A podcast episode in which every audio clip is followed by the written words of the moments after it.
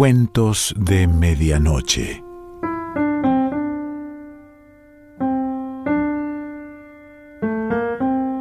El cuento de hoy se titula Tom Tit Tot y es un cuento popular británico.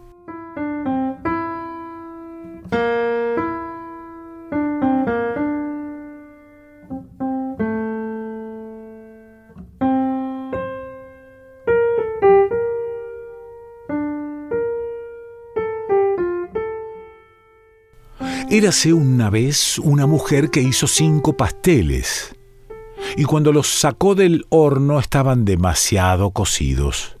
La pasta estaba demasiado dura para comerla, así que dijo a su hija, Jovencita, pon esos pasteles en el anaquel, déjalos allí un rato y volverán a hacerse. Quería decir, ya sabéis, que la pasta se pondría blanda. Pero la chica dijo para sí, bueno, si van a volver a hacerse, me los comeré ahora. Y se puso manos a la obra y se los comió todos, del primero al último. Cuando llegó la hora de la cena, la mujer dijo, Ve a buscar uno de esos pasteles. Me atrevería a decir que ahora han vuelto a hacerse. La chica fue y miró, pero allí no había más que los platos. Así que regresó y dijo, No, no han vuelto a hacerse. Ninguno de ellos, dijo la madre, ninguno, dijo ella. Buah, con independencia de que se hayan vuelto a hacer o no, dijo la mujer, me tomaré uno para cenar. Pero no puedes. Si no se han hecho, dijo la chica. Claro que puedo, dijo la mujer. Ve y trae el mejor de ellos. Mejor o peor, dijo la chica, me los he comido todos. No puedes tomar ninguno hasta que vuelvan a hacerse. La mujer estaba cansada y se dirigió hacia la puerta con su rueca para hilar y mientras hilaba cantó Cinco pasteles, cinco mi hija ha comido hoy. El rey pasaba por la calle y la oyó cantar, pero no pudo enterarse de lo que cantaba, de modo que se paró y dijo ¿Qué estás cantando, buena mujer? A la mujer le avergonzaba que el rey se enterase de lo que su hija había estado haciendo, así que cantó en su lugar cinco madejas, cinco mi hija ha hilado hoy. Por todos los santos, dijo el rey, nunca oí hablar de nadie que pudiese hacer eso. Luego añadió, Oye, estoy buscando esposa, y me casaré con tu hija, pero escucha, durante once meses al año podrá comer todo lo que quiera, tendrá todos los vestidos que quiera y podrá tener las compañías que quiera, pero durante el último mes del año hilará cinco madejas al día y si no lo hace, la mataré. De acuerdo, dijo la mujer, pues pensaba que tal matrimonio sería estupendo. Y en cuanto a las cinco madejas, cuando llegase el momento, Habría muchas formas de salir del apuro, y lo más probable es que él se hubiese olvidado de ellas. Así que se casaron, y durante once meses la chica pudo comer todo lo que quiso y tuvo todos los vestidos y las compañías que quiso. Mas, cuando pasó el tiempo, empezó a pensar en las madejas y a preguntarse si él las tendría en mente pero no dijo ni una sola palabra sobre el asunto y pensó que él lo había olvidado por completo. Sin embargo, el último día del último mes, el rey la llevó a un aposento que ella nunca había visto antes. En él no había más que una rueca y un escabel. Ahora, querida, dijo el rey, serás encerrada aquí mañana con algunas provisiones y un poco de lino. Y si por la noche no has hilado cinco madejas, perderás la cabeza. Y de nuevo se ocupó de sus asuntos. La joven estaba asustada. Siempre había sido una chica tan descuidada que ni siquiera sabía hilar. ¿Qué haría mañana sin nadie que viniera a ayudarla?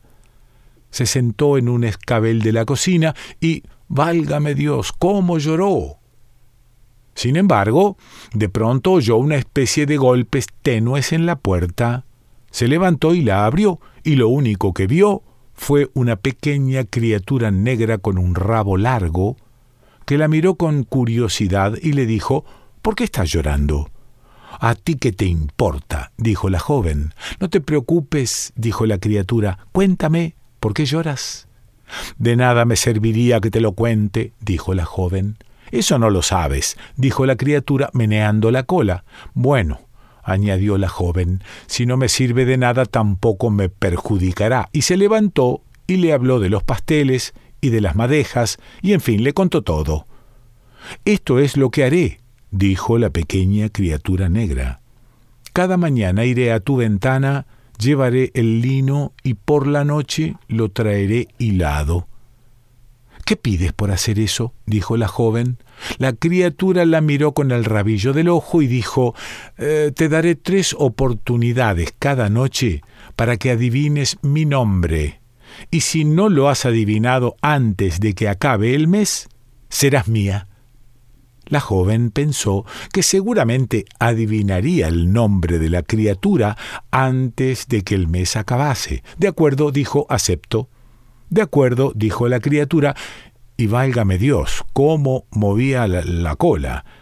Al día siguiente su marido la llevó al aposento, donde había lino y comida para un día. Aquí está el lino, dijo el marido, si no lo has hilado esta noche, perderás la cabeza y a continuación salió y cerró la puerta. Apenas se hubo ido cuando oyó un golpe en la ventana. La joven se levantó y le abrió, y efectivamente allí estaba la pequeña criatura sentada en el antepecho. ¿Dónde está el lino? dijo. Aquí está, dijo la joven, dándoselo. Al anochecer volvieron a golpear en la ventana. La joven se levantó y la abrió, y allí estaba la pequeña criatura llevando en el brazo cinco madejas de lino. Aquí están, dijo, entregándoselas a la joven. Y ahora veamos. ¿Cuál es mi nombre? dijo la criatura. ¿Es Bill? dijo la joven. No, claro que no, dijo la criatura moviendo el rabo. Entonces, ¿es Ned? dijo la joven. No, claro que no, dijo la criatura moviendo el rabo. Entonces, ¿es Mark? dijo la joven. No, claro que no, dijo la criatura y moviendo el rabo con más fuerza, se fue a toda prisa. Cuando llegó el marido, había cinco madejas listas para él. Ya veo que no tendré que matarte esta noche, querida, dijo. Mañana por la mañana tendrás tus provisiones y tu lino. Y se marchó. Cada día llevaban provisiones y lino, y cada día el pequeño duendecillo negro solía aparecer por la mañana y al anochecer. Y a la muchacha, que pasaba todo el día tratando de acordarse de nombres para decírselos cuando viniese por la noche, todo esto le preocupaba, mas no lograba acertar con el auténtico. Y conforme se acercaba al final del mes, el duendecillo empezó a mostrarse más eh, malévolo, y cada vez que ella le daba su parecer, meneaba la cola más rápido. Al fin, llegó el penúltimo día. El duendecillo llegó por la noche con las cinco madejas y le dijo ¿Todavía no has descubierto mi nombre? ¿Es Nicodemo? dijo la joven. No, claro que no, respondió el duendecillo. ¿Es Samuel? dijo ella. No, claro que no, respondió él. Bueno, ¿es Matusalén? dijo ella. No, tampoco es ese, respondió él. Entonces, la miró con los ojos como brasas y le dijo, mujer, solo te queda mañana por la noche y entonces serás mía. Y se fue a toda prisa. La joven se sentía horrorizada. Sin embargo, oyó venir al rey por el corredor, entró y cuando vio las cinco madejas dijo, Bueno, querida, veo que esta noche también tendrás listas las madejas, y como calculo que no tendré que matarte, cenaré aquí contigo.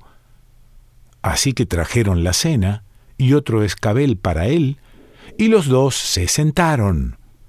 No habían comido más que un bocado cuando el rey dejó de comer y se puso a reír. ¿Qué pasa? le dijo la joven.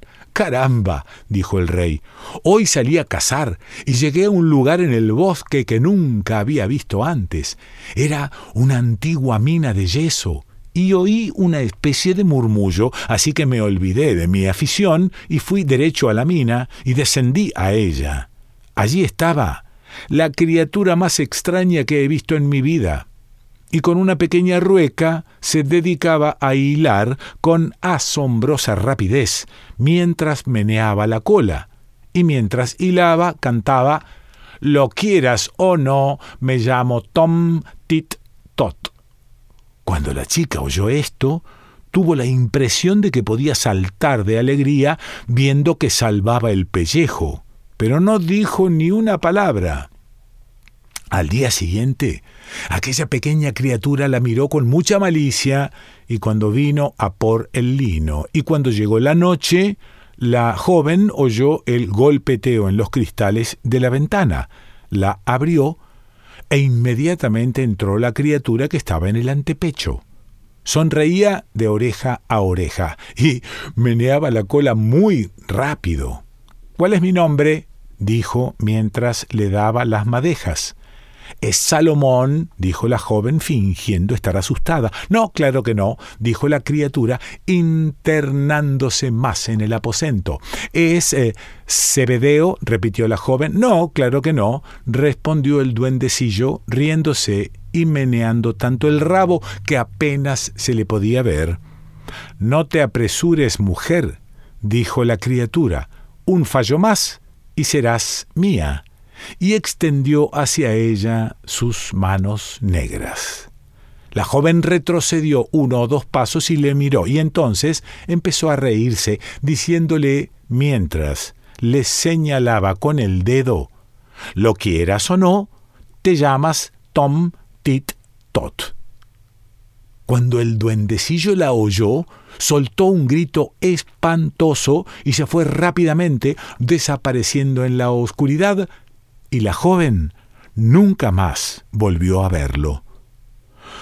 Durante todo ese año la joven llevó la mejor de las vidas y tuvo las mejores compañías hasta casi el final del undécimo mes. Entonces su marido le dijo, bueno querida, hoy se acaba el mes y mañana tendrás que empezar a hilar cinco madejas al día. Ella nunca había dejado de pensar que él lo habría olvidado y ahora no sabía qué hacer. Sabía que ya no podía contar más con Tom Tit Tot, y ella sola no podía hilar ni una pizca, ahora sí que iba a perder la cabeza. Pues bien, pobre majadera, la joven se dejó caer en un taburete del tocador y gritó como si le hubiesen partido el corazón. De repente, oyó que alguien golpeaba en la puerta. Enseguida se levantó y la abrió, y ante ella apareció una gitana, tan morena como un grano de café. Vaya, ¿qué pasa hoy aquí? le dice. ¿Por qué demonios lloras de esa manera?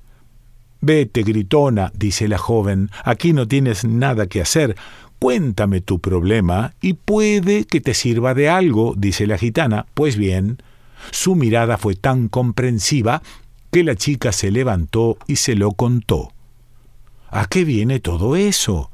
He ayudado a mucha gente a salir de líos parecidos, y te ayudaré a salir de este. ¡Ay! ¿Qué puedes hacer tú? dijo la chica, pues pensaba en cómo se había librado ya del repugnante duendecillo negro. No te pido más que el mejor vestido que tengas, dijo la gitana. Lo tendrás oportunamente, dice la chica, y corrió a abrir el aparador donde guardaba su mejor vestido y las joyas, y se los dio a la mujer, además de un broche de oro brillante pues pensaba para sus adentros, si habla por hablar y no puede ayudarme y me cortan la cabeza, no importará que le haya regalado mi mejor vestido. Cuando vio el vestido, la mujer pareció encantada y le dijo, ahora tendrás que invitar a toda la gente que conozcas a una gran fiesta maravillosa y yo iré también. Pues bien, la joven fue a ver a su esposo y le dijo, Querido, dado que esta es la última noche antes de que tenga que ponerme a hilar, me gustaría celebrar una fiesta. Muy bien, querida, dijo él. Así que fue invitada toda la gente y vinieron con sus mejores ropas, sedas, rasos y todo tipo de telas elegantes. Pues bien, cenaron las mejores vituallas y a todos les gustó mucho. Mas la gitana se acercó y a la chica se le puso el corazón en un puño. Como uno de los señores estaba muy cansado de bailar, dijo que ya había pasado la medianoche y era hora de irse. No, no, quédense un poco más, dijo la chica, juguemos primero a la gallina ciega. Así que empezaron a jugar. En ese mismo momento, la puerta se abrió y entró la gitana. Se había lavado y peinado, llevaba un alegre y bonito pañuelo alrededor del cuello y metida en aquel espléndido vestido parecía una reina. ¿Quién es esa? ¿Viene de tu parte o de la mía? dice el rey. Ah, es una amiga mía, dijo la chica, y trató de ver lo que hacía la gitana. ¿Qué? ¿Están jugando a la gallina ciega? dijo ella. Me uniré a ustedes. Y eso hizo mas llevaba en el bolsillo un frasco con grasa usada para el carro, y al correr metió la mano en esa grasa y manchó con ella a la gente mientras pasaba corriendo a su lado. Al poco rato alguien gritó Oh, Dios. mi vestido tiene una mancha. Vaya, lo mismo pasa con el mío, dijo otro. Tú debes de ser el causante. No, no, nada de eso tú me has manchado a mí. Y entonces casi todo el mundo empezó a gritar y a pelearse unos con otros, creyendo cada uno que el otro le había manchado. Pues bien, el rey apareció y se enteró de lo que pasaba. Las damas estaban llorando y los caballeros gritando, y sus elegantes vestiduras estaban completamente embadurnadas. Vaya, ¿qué es esto? dijo pues había una gran mancha en su manga. La olió y dijo, haciendo un gesto despectivo, es grasa para carro. No, nada de eso, dijo la gitana, proviene de mi mano, es grasa para el uso. Vaya, ¿con qué es grasa para el uso? dijo. Bien, dijo ella, en mi época fui una excelente hiladora. Hilaba sin parar hasta hacer cinco madejas al día, y como hilé tanto, la grasa del uso manchó mis manos, y aunque me las lavo lo más frecuentemente que puedo, ensucio todo lo que toco, y su eh, si tu esposa hila como yo, tendrá grasa de uso como yo. Pues bien, el rey miró su manga, y después de limpiarla y olfatearla dijo, Óyeme querida, escucha lo que voy a decirte. Si te vuelvo a ver alguna vez con un uso en las manos, te cortaré la cabeza. Y eso es todo. Cuento popular británico.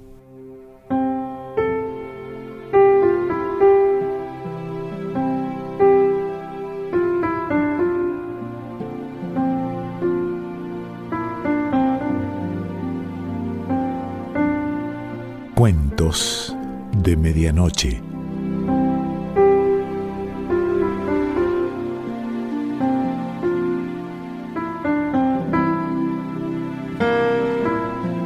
Selección Pancho Mondino. Idea y lectura Quique Pessoa.